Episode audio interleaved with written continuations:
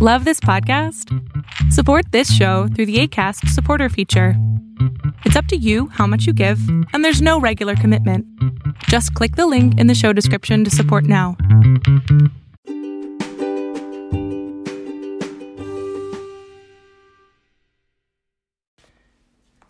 Hola, ¿qué tal? ¿Cómo están? Súbele al volumen a este espacio de, por y para mujeres. Y de vez en vez para varones también. Bueno, el día de hoy quiero invitarles a reflexionar sobre el papel fundamental que desarrollan mujeres a lo largo y ancho de nuestro país. Mujeres que han sido llamadas de muchas formas pero dos de ellas parecieran ser las más bonitas, cuando en realidad esas formas de referirnos a ellas esconden o desdibujan en realidad no solo sus derechos laborales, sino su propia existencia. Seguramente ustedes han escuchado, no hombre, yo no puedo quedarme sin su tanita porque es que ella es la felicidad del hogar. Oh, qué barbaridad. ¿Cómo me dices que, eh, que le dé vacaciones a, Lupita si, si ella es como de la familia? Seguramente han escuchado esas frases más de una vez. ¿Qué es lo que, lo que sucede con las trabajadoras en el hogar? Las trabajadoras que no son reconocidas como trabajadoras, como personas sujetas de derechos. ¿Qué es lo que sucede con ellas? ¿Qué hay detrás de sus propias historias?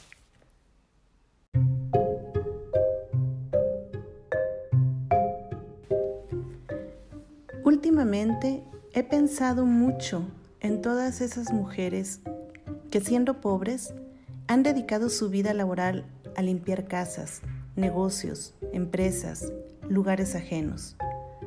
Pienso en todas las mierdas que se han de topar a diario, sobre todo con gente rica y sobre todo con vatos de todas las edades, que se creen merecedores de que otras les limpien porque es su ocupación, su trabajo o simplemente su flojera son más importante que su funcionalidad básica.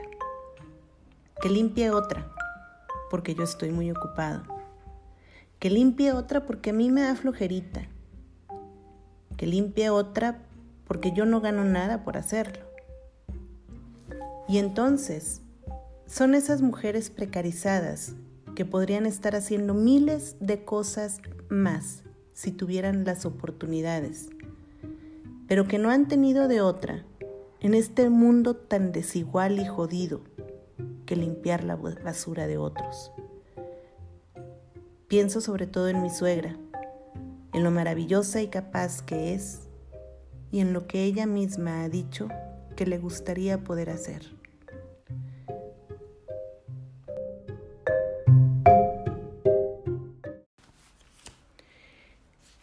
Las palabras que acaban de escuchar es una reflexión que hizo Estefanía. Me reservo su apellido porque ella mm, reserva muchas de sus publicaciones en redes sociales. Bien, esta reflexión la hizo ella y creo que sus palabras dibujan con absoluta claridad la situación de las mujeres que trabajan en el hogar. Este país está apuntalado en la precarización de millones de mujeres a lo largo de nuestra historia. Y no, la verdad es que nuestra sociedad no quiere estar lista para esta conversación, pero es urgente tenerla. Es urgente que cuando se habla de formas de explotación hablemos de lo que sucede en muchos hogares mexicanos, pero también de lo que sucede en muchas oficinas de gobierno. Porque sucede. No sucedió hace dos, tres, cuatro, cinco, seis sexenios y ya es una leyenda urbana. No, no, no, no. Sigue sucediendo ahorita. Mujeres de todas las edades, precarizadas económicamente, son las que todos los días, principalmente mujeres, limpian, sacuden y adornan las oficinas de gobiernos federales, estatales y municipales en nuestro país. Son esas mujeres las que barren, las que trapean, las que recogen la basura en los baños y en las oficinas, las que lavan los sanitarios. Son ellas, muchas veces incluso, las que, oye, eh, mm, Chelito, ¿me ayudas a lavar la, la taza del jefe? Ay, es que tengo que contestar los teléfonos. Claro, y Chelito lo hace. Pero además de hacer eso, le encargan los chicles, el café, el azúcar, la toalla sanitaria, lo que sea que se le haya olvidado a quien sea o que necesite, porque es urgente, lo necesita el jefe o la jefa, ya sabes que siempre anda deprisa. Sí, por supuesto. Y la señora en cuestión no ha de tener prisa o no se le han de cansar los pies o no de tener, no sé, dolores musculares o de cabeza, o simplemente necesidad de descansar. Son las mujeres más precarizadas las que terminan aceptando esos trabajos, trabajando en nuestros hogares, no porque no sepan hacer otra cosa, es que no les queda de otra opción es que no pudieron aprender un oficio, es que no pudieron terminar la escuela o quizá ni siquiera empezarla. Y tienen que comer. Y tienen bocas que alimentar. Y entonces llegan temprano a tu casa, a las oficinas, para lavar, para sacudir, para trapear, muchas veces también para hacer de comer. Y se salen corriendo para ir a su casa, a lavar, a trapear, a sacudir, a hacer de comer. Y es una historia que no termina. Y la verdad es que tristemente muchas veces termina solo con su muerte. Debemos estar conscientes. Muchas, muchas mujeres profesionistas, no digo que todas, y quiero subrayar eso, pero sí muchas mujeres profesionistas han y hemos podido hacer una vida en el espacio público gracias a la presencia en nuestras vidas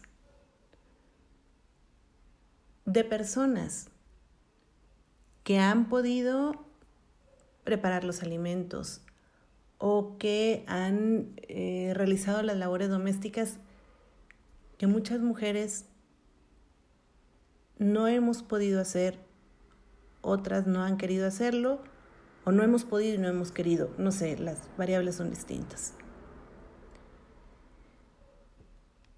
Pero no nos quedemos en esa reflexión. Ojo, no es un tema nada más de mujeres. Porque entonces se va a señalar a la mujer como responsable de la precarización de otra mujer. No, es un sistema.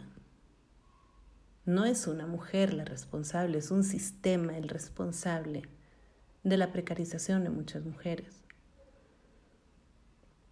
Porque en esta sociedad, por partes iguales, debiéramos de estar participando hombres y mujeres no solo en las labores domésticas, sino también en la crianza. Pero además de eso, también sería bueno, pues, que empezáramos a tener unos hábitos distintos, a mejorar nuestros hábitos, a hacer cosas diferentes y, ¿por qué no? Quizá mejores. Y quiero poner como ejemplo a un país que yo no tengo la fortuna de conocerlo, pero un país que tiene que tiene la bonita costumbre, creo yo, dos costumbres muy bonitas. Una, cuando las personas contraen resfriados o gripe, no ahorita con la pandemia, desde antes, esas personas usan máscaras quirúrgicas para evitar infectar a otros. Este acto, por supuesto, reduce el riesgo de propagación del virus, del que sea. Pero además tiene otra costumbre muy bonita. En este país, la limpieza y el preparar los alimentos es una parte central del budismo. Limpiar y cocinar se consideran ejercicios espirituales, no diferentes a la meditación. El país del que estoy hablando es Japón. Y en este país los niños y las niñas en las escuelas son quienes realizan la limpieza de sus espacios, incluidos los sanitarios. En este país, las personas que trabajan en las oficinas también se dedican a limpiar los espacios que utilizan. Y por supuesto, también salen a las banquetas a lavar, a barrer, a trapear.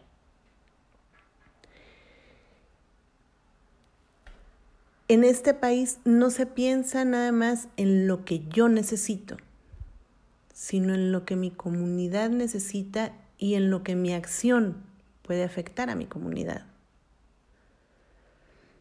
Véanlo ustedes ahorita, cómo estamos viviendo los distintos países del mundo, cómo estamos viviendo prácticamente una misma situación. Y hablo de Japón no nada más eh, por, las costumbres que tienen y, y por cómo, vamos, la importancia que le dan tanto a la limpieza como a preparar los alimentos. No. Hablo de Japón también porque es un país eh, con una alta densidad poblacional. Y en este país, Japón, al día 13 de agosto ha habido un total de personas infectadas de 51.147 y personas fallecidas 1.063. Y estamos hablando de un país donde hay millones de habitantes en donde no hubo un cierre de fronteras y en donde no se tomaron muchas otras medidas que sugirió la Organización Mundial de la Salud. Pero es un país que desde antes, desde mucho antes, tiene la limpieza como no como una actividad más por la que se paga y se tiene que destinar un presupuesto considerable del, del erario. No tiene la limpieza como un hábito, como una parte de su proceso espiritual de la población en general. Quizá podamos aprender de eso. Quizá podamos empezar a pensar en que no me cuesta nada no dejar mi cuarto tan tirado, en que seguramente puedo empezar a revertir las cosas como están. Y no digo que dejemos sin trabajo a las mujeres que de por sí ya están precarizadas, no. Pero empecemos a trabajar como sociedad, tú, yo, de la mano, para que ya no sean tantas las mujeres precarizadas y nuestra sociedad no se apuntale en su miseria y en su situación. Yo soy Leticia del Rocío. Gracias por escucharme. Hasta pronto.